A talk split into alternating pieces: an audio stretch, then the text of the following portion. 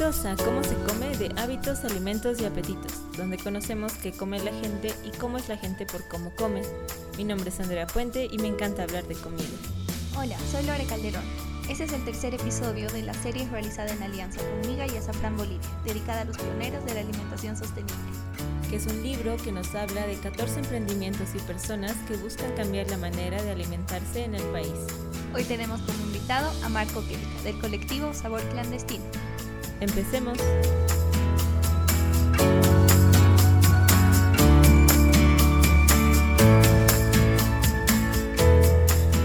Hola Marco, ¿cómo estás? ¿Cómo estás? Pues gracias por la invitación y nada, pues estamos aquí para responder tus preguntitas y para estar un ratito juntos, ¿no? Bien, Habías bien. dicho. No es interrogatorio, ¿ya? Entonces, sí, no es para que No, te sientas así.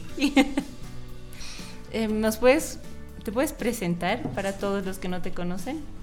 Bueno, mi nombre es Sabor Clandestino. El nombre que me han dado mis padres es Marco Antonio Kelka y nada, pues soy componente del colectivo con el mismo nombre, Sabor Clandestino. Y nada, pues así estamos trabajando y haciendo cositas. ¿Cómo ha empezado tu interés por la gastronomía? Eh, el interés por la gastronomía en general, o sea, bueno, yo creo que ha empezado primero por el interés con la cocina. Entonces, eh, empieza cuando, no sé, cuando yo debe tener unos nueve años, algo así. Y la experiencia mía que tenía con, con cocina era, y la única creo que en mi vida, así como íntegramente cocinando, ha sido porque mis todos mis hermanos, somos seis, y todos mis hermanos, el menor, todos eran así como que tenían que ir al cole, y como yo era el menor, o sea, creo que una etapa de mi vida los sábados me he quedado solito, y mi mamá tenía que, que laburar, así que me tocaba a mí hacer la comida para todo, para toda la gente, ¿no? Entonces, era así como la primera vez que me había interesado realmente por la cocina, porque tenía que yo cocinar, y aparte que, que mis hermanos eran pues súper bulineros, ¿no? Entonces eran pues bien radicales con sus apreciaciones a lo que hacía, ¿no? Entonces, Estás obligado a hacer- cosas ricas, entonces. claro, a satisfacerlos. Entonces, eso ha sido bonito porque me ha, antes de aminorarme, o sea, creo que he tenido así como la sensación de querer hacerlo bien, querer hacer, uno, que no me critiquen tanto, dos, que, le- que les eh, satisfaga y tres, que después lo disfruten, ¿no? Entonces he pasado todo ese proceso. Y creo que ahí ha empezado mi, mi, mi conexión un poquito con la cocina, digamos, ¿no? Con ese ejercicio que he tenido gracias a esa experiencia, a esa necesidad. Y luego ya hablando de gastronomía misma, el, el acercamiento a la gastronomía me ha dado cuando ya he empezado yo a estudiar cocina, eh, porque obviamente estoy interesado en, en- en aprender más en la cocina, pero eh, una de las cosas más, eh, más importantes para mí es que cuando he empezado a probar los productos que, que- que se daban, ¿no? las mezclas, etcétera, eh, no sé, yo a mis 20 años recién empiezo a probar una salsa agridulce, una salsa bechamel, no sé, una, una salsa de queso, etcétera. ¿Qué Entonces, es lo que cocinabas antes para tus hermanos? eh, nuestra, toda nuestra alimentación siempre se ha basado en cocina muy, muy, muy tradicional, se ha basado en una cocina muy básica, eh, muy humildita, o sea, con muy poco dinero hacer, tratar de hacerlo lo mejor posible. Entonces, eh, por eso mismo siempre hemos estado acostumbrados a una, a una alimentación de, papas, tubérculos, eh, ajís, etcétera, ¿no? Entonces, pero más, más allá no, no había visto más. Entonces, eh, cuando empiezo a probar las, eh, las diferentes combinaciones de, de- sabores, que para mí era súper nuevo, entonces empiezo a, mi cabeza empieza a estructurar otro tipo de, de historia a partir de ello, ¿no? O sea, era como vivir, o sea, era realmente vivir otro tipo de cosas, experimentar otro tipo de sensaciones y a partir de ello pues empiezo así como a, a todo mi, todo lo que yo había vivido, todo lo que yo había consumido, o sea, inmediatamente era, ah, pero esto se puede hacerlo con la tunta, ah, esto lo puedo hacer con la oca, o sea, era, o sea, esa, eh, ese ejercicio era así como súper inmediato porque era así como nuevas ideas para comer diferente, digamos, ¿no? Entonces, eso, yo creo que ahí me empiezo a interesar en general por la gastronomía, porque a partir de eso, de ese ejercicio tan simple, empiezan a después a dispararse en largo también de mi carrera, empiezan a dispararse en otro tipo de curiosidades, en otro tipo de intereses y en otro tipo de experimentaciones, ¿no? Yo te quería preguntar algo. Eh, bueno, después de que tú has terminado la carrera, digamos, de, de cocina, has tenido la oportunidad de ir a trabajar a Santa Cruz. ¿No es cierto?, en diferentes hoteles.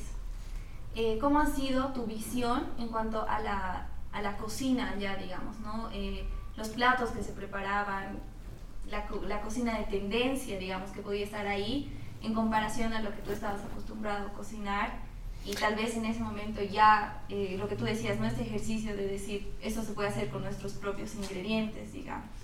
Bueno, en realidad yo creo que ha sido como muy fast todo lo que yo he vivido, porque eh, cuando yo he empezado a, a, estudiar cocina, a los dos meses ya empiezo a trabajar en cocina.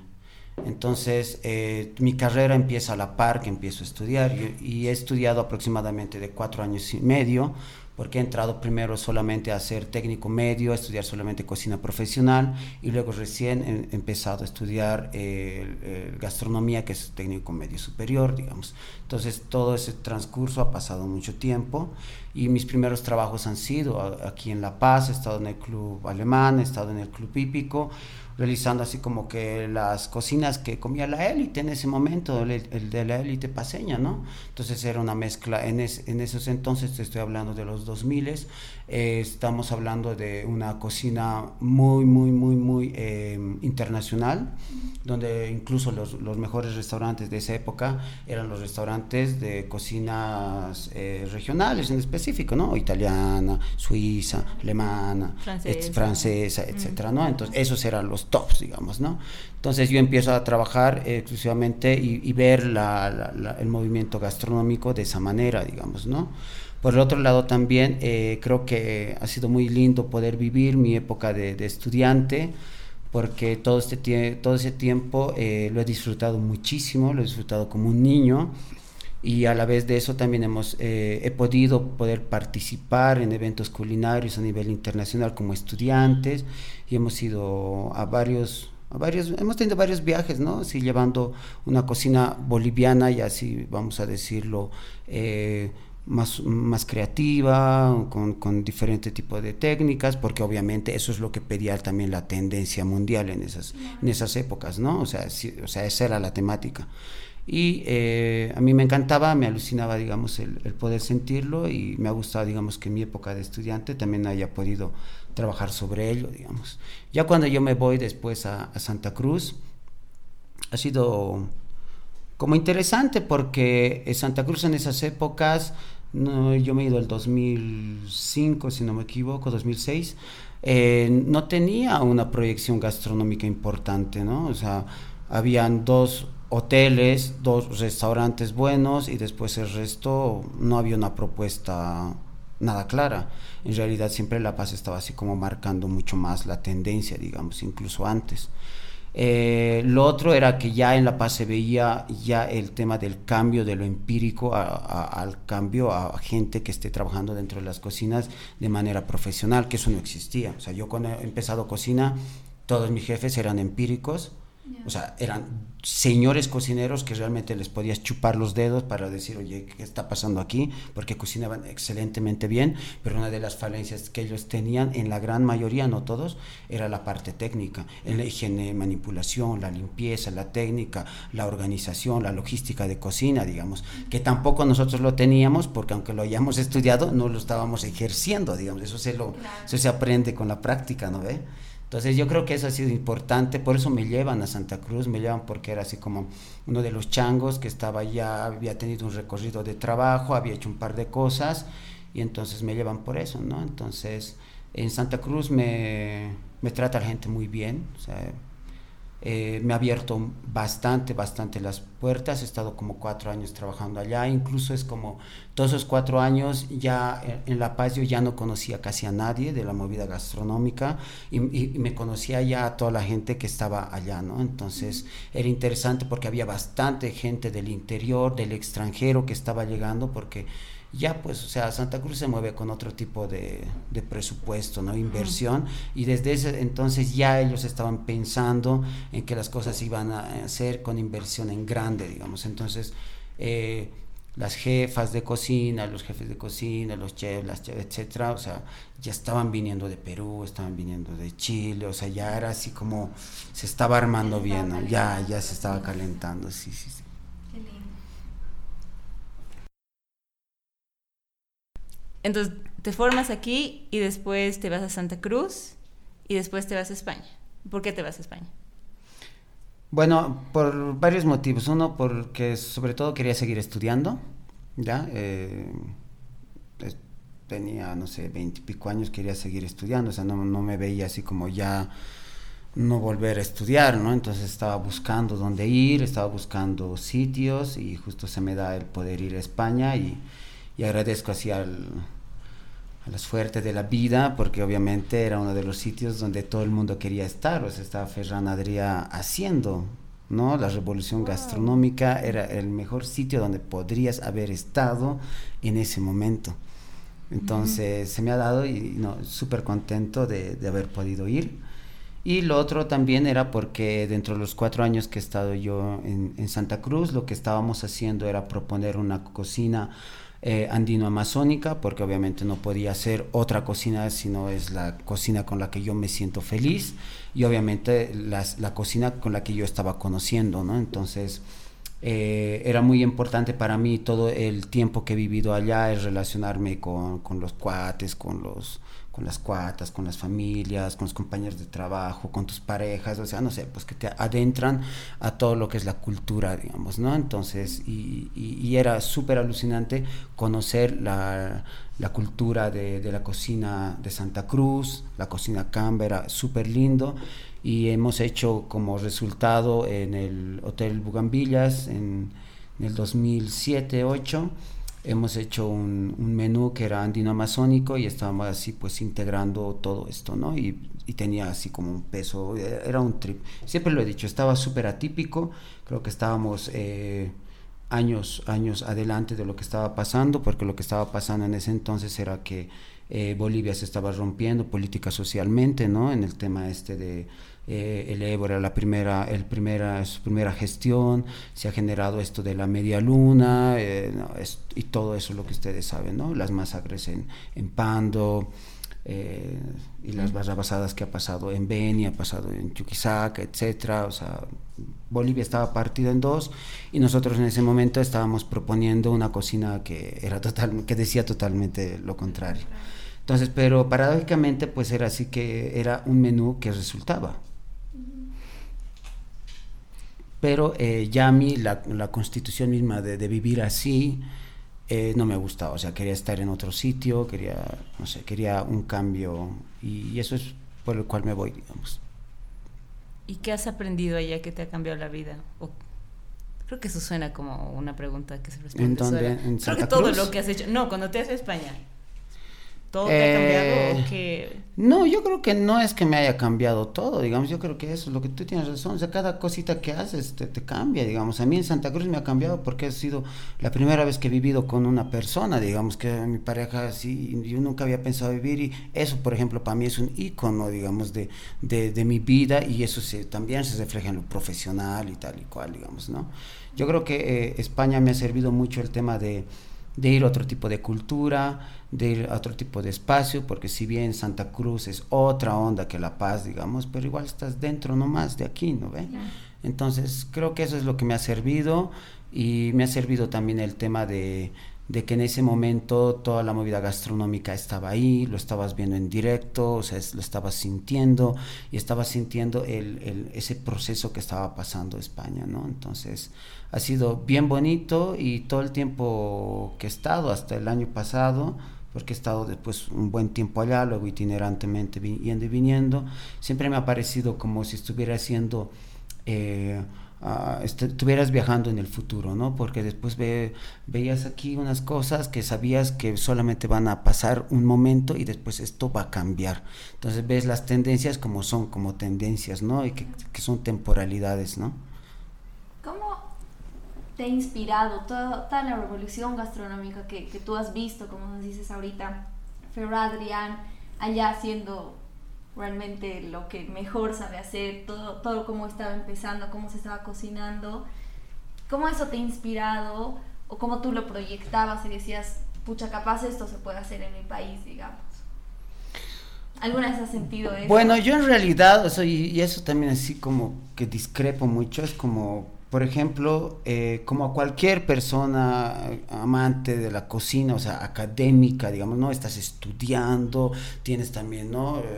¿no? Los precursores, la gente, o sea, admiras también a profesionales, etcétera y es pues innegable cómo no vas a querer a una persona, cómo no vas a admirar a una persona que, que, que, a base de, de, su pensamiento, a base de su cultura, estás revolucionando cánones que antes no podías, no podías romper, ¿no? Porque antes la cocina es súper mega archicuadrada, digamos, ¿no? O sea que de este formato no te podías pasar y si te, puedes, si te pasas eres un loco porque estás mandando al demonio todo este tiempo de bagaje histórico-cultural, digamos, entonces era así como muy difícil, pero él lo ha podido hacer porque obviamente tiene el ingenio, tiene la creatividad, el conocimiento, tenía la técnica, o sea, es un, un personaje potente porque es completo, ¿no? Pero fuera de ello, yo creo que eh, eh, nunca se me ha pasado en mi, en mi, cabeza de decir, esto quiero hacer en mi país. Yo creo que he ido buscando ver cosas nuevas, pero después ya ahí, a partir de ello, eh, creo que todas las acciones, todo lo que hemos, lo que cuando ya he empezado a trabajar aquí en, en, en, La Paz, sobre todo, que ya no he vuelto a moverme más, cada vez que, que llego o he llegado, siempre ha sido aquí, eh, siempre ha sido a base de una reestructuración total y, y una de las, de las cosas que, que, también viene inspiración de Ferran era de decir, si estoy aquí no tengo que hacer lo mismo de allá. ¿no? Entonces supongo que desde tu, tus primeras experiencias en la cocina de pequeño y des, después tu formación y todo, desde ahí se ha ido gestando sabor clandestino. Yo creo que sí, yo creo que esa es la curiosidad. Yo creo que Sabor Clandestino es curiosidad, es, eh, es, eh, es, esa, es esa imagen de, de generación a partir de, de, sensaciones que no había sentido, que te gustan, que quieres sentir, que quieres seguir sintiendo. Yo creo que eso es Sabor Clandestino, ¿no? El cerrar tus ojos, comerte algo que no que no veías antes o que no estabas acostumbrado y que después te vuelva ¿no? a, a, a, retomar y decir, sí, o sea, esto lo conozco, pero lo estoy conociendo de diferente forma o con diferente textura, etcétera. Curiosidad. Nos dijiste que Sabor Clandestino tiene como muchos elementos, ¿sí? Eh, dos de los que ubico ahorita es uno el cascándole, que es eh, los almuerzos, y el otro es eh, Somos Calle. Sí, el primero, em, o sea, Somos Calle es el principio de, de todo. Eh, yo había estado hasta el 2012 súper, súper eh, metido en el tema de, de, trabajando en España, tal, he estado en restaurantes con estrella Michelin, entonces he estado así como que eh, generando mi, mi, propia estructura, eh, mi forma de ver las cosas. Eh, no sé, pues tenía así como una vida profesional, bueno, vamos a decir como ideal, digamos, ¿no? Está afuera, está en buenos restaurantes, está haciendo, digamos, ¿no? Pero en general después llegaba en, mí muchos, muchos vacíos y esos vacíos no los sabía cómo llenar, digamos, porque, porque siempre he estado pues en, en lugares elitistas, ¿no ven? O sea, desde que yo he empezado a conocer la cocina, desde que he empezado a a trabajar siempre he estado en lugares elitistas, con mucho equipamiento, con mucho tal, o sea, con todo, todo, todo, pero siempre dando de comer a, a, la gente que tiene pues bastante dinero también. Entonces en algún momento se me replantea todo esto y digo, pues, o sea, a ver qué está pasando, hay muchos vacíos, esos vacíos no los puedo llenar ni con una cosa ni con la otra. Y es así cuando el 2012 vuelvo aquí a, Bolivia, uno de los iconos que me ha marcado bastante ha sido el tema de de haber participado en las Olimpiadas de Arte eh, el 2012 y participo y me doy cuenta de que realmente todo el proceso eh, creativo que hasta en ese momento había aprendido y que estaba viviendo, todo el esquema de gastronomía que estaba sintiendo no había sido lo único, ¿no? Entonces, ¿por qué? Porque los procesos creativos de, las diferentes disciplinas del arte, pues son totalmente distintas y una cosa te abre a la otra, etcétera, etcétera. Y ahí me ha vuelto loco, me ha, roto por completo saber que, que qué sé yo, que que un escultor tiene un proceso creativo, que, pero que dentro de ese proceso creativo tú también eh, puedes ser parte o que tú también generas de alguna manera así. Entonces, eh, ahí he empezado a experimentar mucho en el tema de la expresión, la libre expresión, ¿por qué hago, por qué hago una obra? ¿Para qué hago una obra? Entonces ahí se me cuestiona mucho el tema de por qué cocino, para qué cocino, para quién cocino, etcétera, etcétera, etcétera. Entonces eh, me reestructuro. Pero, antes, mi, mi, pregunta es en qué momento haces el, el cruce, porque empezaste como cocinero así en, lo más básico, pero aquí has llegado a un proceso artístico. ¿En qué momento o qué, cómo has llegado a, cuestionarte este proceso creativo? Y, Empiezo a, cruzar la, la, frontera de, de, de ver la cocina como creación en sí misma pero utilizar conceptos mucho más artísticos. Eh, cuando me empiezo a relacionar con artistas. Entonces, ¿cómo? Eh, yo participo en las Olimpiadas de Arte, a partir de eso empiezo a conocer gente, gente que es generalmente casi contemporánea, porque la idea era que seamos de unos 25 a 30 y pico años, o sea, más o menos que todos teníamos la misma edad. Entonces ya tú ves trabajos, tú ves cosas que realmente te, te, sacan de quicio, conoces gente súper hermosa, súper bella en pensamiento, en conocimiento, en técnica y que solamente necesita eh, lo necesario para vivir porque su vida es mostrar el trabajo. O sea, ese tipo de cosas te rompe porque después vienes de alta cocina donde el, ego, las cosas, o sea, ya tú sabes cómo se mueve eso, es totalmente distinto. Entonces ahí, y, y empezamos desde el 2012 empezamos hasta el 2014 plenamente a trabajar, yo empiezo a trabajar plenamente en colaboración con, con, artistas y empiezo a producir mis propias obras. En algunas colaboro con ellos y en algunos ellos colaboran conmigo y en algunas después ya soy solamente la pieza que voy a, que voy a presentar es solamente mía. Entonces son, son dos años de mi vida que sigo cocinando, pero empiezo a cocinar más con la cabeza, más con la mente, más tal, me empiezo a salir totalmente con el esquema de restauración, restaurante, tu comida, tu plato, tu plato bien montado, ta, ta, ta, producto local de temporada, no, empiezo a salir un poco más, empiezo a, volverme un poco más sensible de otras cosas que no había estado viendo, ¿no? Entonces, ahí es cuando eh, empieza así como una etapa de del cocinero artista, digamos, vamos a decirlo, que en, ese, eh, que en esa época me conocían así, ¿no? Porque he empezado así como a gestar este tipo de cosas.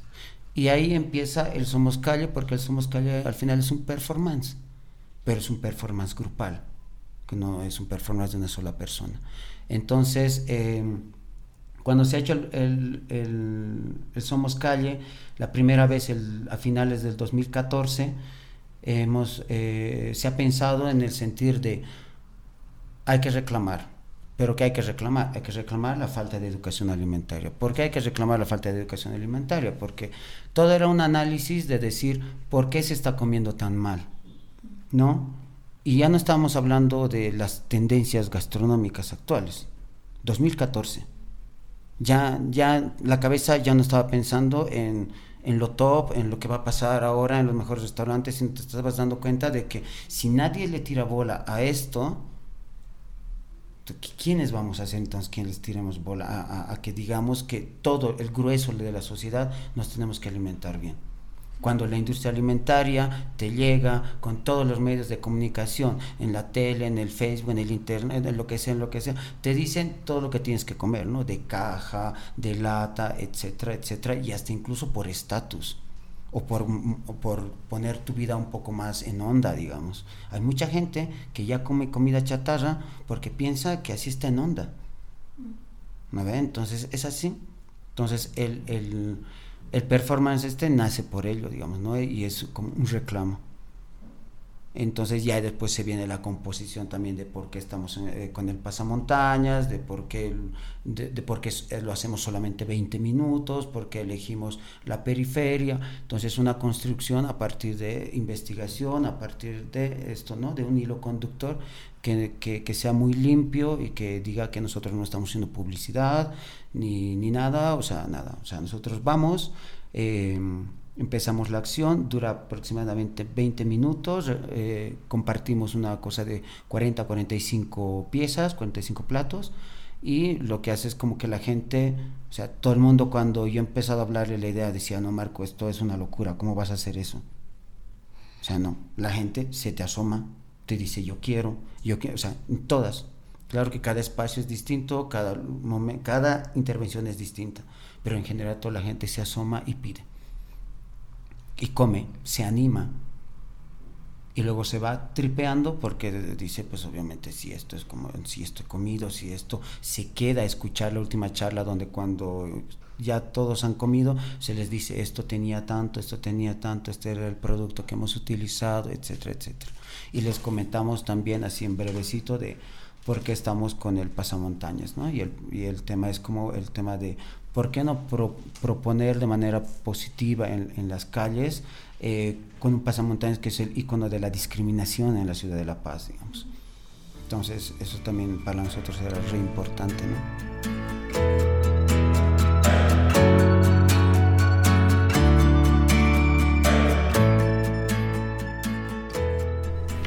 Bueno, aparte del Somos Calle, que ha sido el primer proyecto del colectivo, ¿Qué otros proyectos tienen? Hablando un poco de Cascándole y también los que están enfocados a enseñar, digamos, a la población a tener una alimentación más saludable, por decirlo así. Bien, entonces nosotros hemos empezado con el, con el Somos Calle, que es como ya les hemos explicado, la, el performance que está dirigido a despertar ¿no? los paladares y despertar sobre todo la cabeza de las personas y, hacerlos cuestionar y reflexionar de alguna manera un poco más didáctica y directa que solamente una charla o un taller, digamos. ¿no? Eh, esta acción es eh, gratuita y cuando hemos empezado y el, más o menos el primer medio año que hemos empezado a realizar esto, han habido factores y fenómenos muy interesantes. Uno ha sido de que había varios colegas, varios amigos, varios chicos también que estaban estudiando, que han dicho, oye, me parece que está muy buena esta propuesta, yo quiero participar en las intervenciones. Entonces, al poder eh, reclutar de alguna manera gente interesada para poder seguir haciendo esto, eh, ya teníamos eh, una fuerza que era pues contundente, o sea, no es lo mismo hacer esto cuatro personas que hacerlo con ocho. Entonces, y y todas las personas interesadas en hacerlo. Entonces, como ya hemos visto que teníamos un grupo relativamente bueno para hacer este tipo de acciones, hemos eh, visto que el tema de, de, la sostenibilidad tenía que ser necesaria, que no teníamos que, que, hacerlo todo el tiempo sacando el dinero de nuestros bolsillos, ¿no? Y lo que hemos hecho es pensar en una acción que tenga casi los mismos parámetros de lo que estábamos hablando, pero donde las personas que tengan los recursos adecuados nos puedan pagar un menú. Entonces, eh, ya haya aparecido este proyecto que es el Cascándole, que también se hace en las calles. Eh, de alguna manera seguimos empleando los espacios públicos, la gente come en un espacio público y son menús de degustación. Entonces hemos empezado desde hace, el, desde el 2015, hemos empezado con el cascándole directamente con menús de degustación. ¿Y por qué hemos empezado con menús de degustación? No hemos empezado con menús normales donde la gente pueda comer tal vez un plato, dos o, lo que quiera, digamos, ¿no? Porque desde un comienzo se ha empezado eh, a pensar que el menú de degustación es una pieza en general. Y ya se había empezado con el Somos Calle que tiene un peso así en concepto fuerte. Entonces no podíamos hacer menos. Entonces se ha empezado a ligar todo ese concepto del somos calle en el cascándole. Entonces la idea era, pero claro, la gente que viene a comer tiene un... Em, tiene... puede pagar, ¿no? eh, puede adquirir este producto por un monto X. Entonces la idea era así como que, que sea una ventana para que conceptualmente siempre esté en crítica todas las cosas que estén pasando en torno a la alimentación, entre la mala alimentación, la falta de educación alimentaria, etcétera, etcétera. O sea, la alimentación como herramienta político-social dentro de este, eh, dentro de este pequeño margen de, de cocineras, cocineros con comensales. Entonces se ha empezado a estructurar. Y sobre todo se ha empezado a estructurar también porque todos esos platos que iban a comer estas personas con poder adquisitivo se iban a dar en los somos calles. Entonces automáticamente se pensaba que estos platos iban a ir para los dos espacios. Entonces tenían que estar súper ligados. Entonces por eso nunca hemos hecho menús normales sino siempre hemos hecho menos degustación porque el hilo conductor que tiene cada pieza hace que la obra sea algo entero, ¿no? Y que realmente es cada menú degustación sea una pieza donde nosotros podamos exponer lo que estamos pensando en este momento.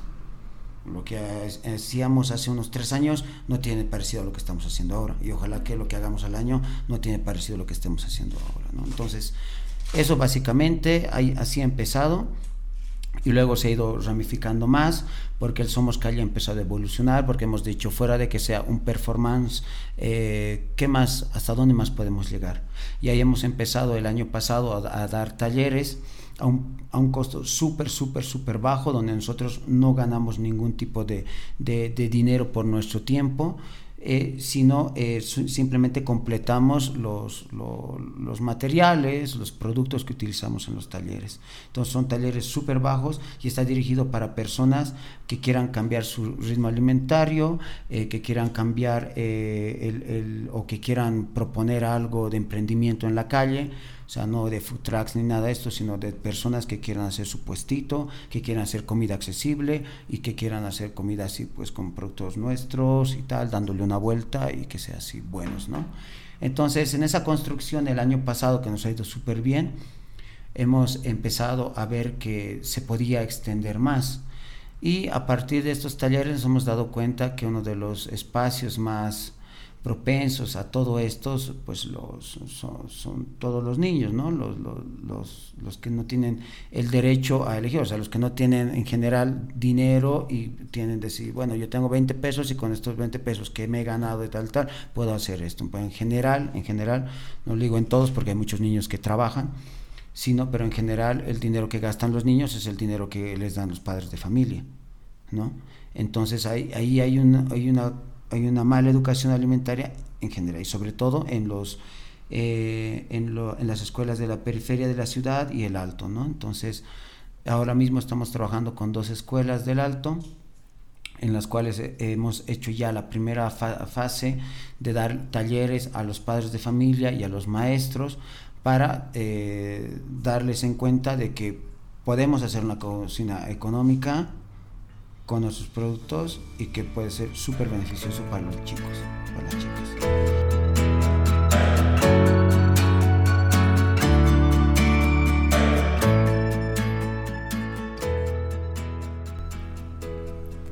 Me interesa mucho conocer a partir de estas de, de, las personas que tienen una posición tan eh, fuerte respecto a la gastronomía, cómo es su vida cotidiana. Entonces te pregunto, ¿qué has comido hoy día? Bueno, entre hoy día lo que he hecho es, bueno, como me habías preguntado, si tienes que recordar desde la mañanita, ¿no ves? Puede ser ayer también. 5 de la mañana, no es que de verdad sí me despierto a las 5 de la mañana y a las 5 de la mañana siempre me tomo como medio litro de, de, agua. Creo que mi cuerpo lo necesita así súper. Eh, en la mañana eh, básicamente he comido una manzanita y me he comido un duraznito. ¿Sí? Eso es como mi desayuno. Y en la mediodía he comido donde mi casero, que es una familia que hace una cocina caserita. He comido una cremita de, de zapallito. Eso. Pues suena súper ligera tu comida por el día. pues ya me tengo que cuidar, pues, ¿no? ¿Qué se le va a hacer? ¿Qué vas a cenar? En realidad no sé, ¿no? Yo creo que voy a comer algo entre las 5 o 6, o sea, como voy a entre tomar el tecito, digamos voy a comer alguna masita y alguna bebida tal y luego en la, en la noche para dormir tal vez me tomaré algo, digamos, un, jugo, un zumo, no sé. pero en realidad las, las, cenas trato de eh, evitarlas muchísimo porque mm, no puedo dormir tranquilo, digamos, ¿no? Y, y eso, no sé, me, incomoda mucho el tema. A no ser de que haya trabajado un montón, mi cuerpo lo necesite y necesite así como que, ¿no?